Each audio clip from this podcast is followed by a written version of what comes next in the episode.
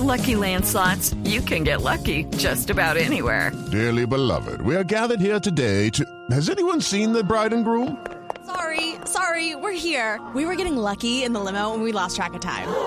No, Lucky Land Casino, with cash prizes that add up quicker than a guest registry. In that case, I pronounce you lucky. Play for free at LuckyLandSlots.com. Daily bonuses are waiting. No purchase necessary. Void where prohibited by law. 18 plus. Terms and conditions apply. See website for details.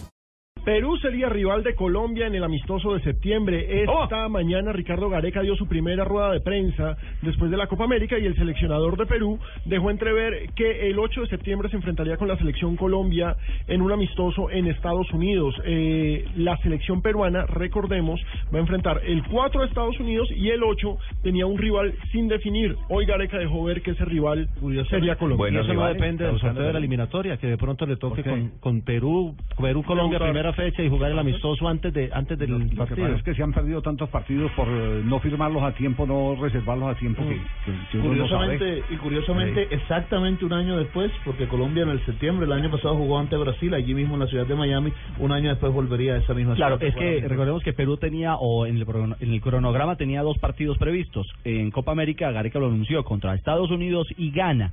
Aparentemente uno de los dos juegos cae y sería el nuevo rival Colombia en esa fecha. buscando buenos rivales Puede dar que pronto empiecen en octubre, pero los partidos los tienen que firmar porque eh, eh, antes de jugar, eh, por ejemplo, en, en eh, eh, Asia, eh, los, los partidos... eh, El Se había caído.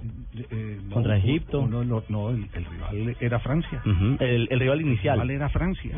Y como se demoraron en decir, cuando dijeron, sí, jugamos contra Francia, ya Francia tenía, Francia otro tenía partido. otros tenía partidos. partido cerrado. Ese tema... Eso le pasa por no tener un representante como yo.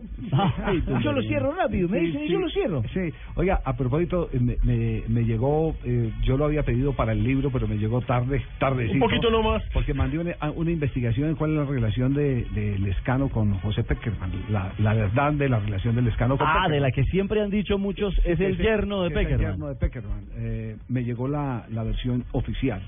¿Y coincide? Eh, no, para nada, para nada, pero lo voy a contar. Ajá. Haga un otro Sí. don Javier, al libro. Un Más- otro sí al libro. Más- adelante eh, Después del eh, contaremos contaremos después de eh, Voces y Sonidos de Noticias contra Reloj. No me sople mal que me hace perder el examen. Es Noticias contra Reloj lo que viene. Eh, estaremos eh, contando esa historia y escuchando a Peluso. El técnico de Independiente Santa Fe, porque Santa Fe ayer dice que generó una gran cantidad de oportunidades, solo marcó una, pero fue muy superior al equipo del Sachi Escobar, que vuelve a, a ratificar sus malos comienzos.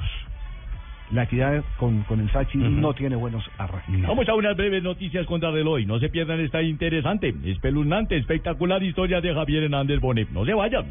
Decimos séptima tarde.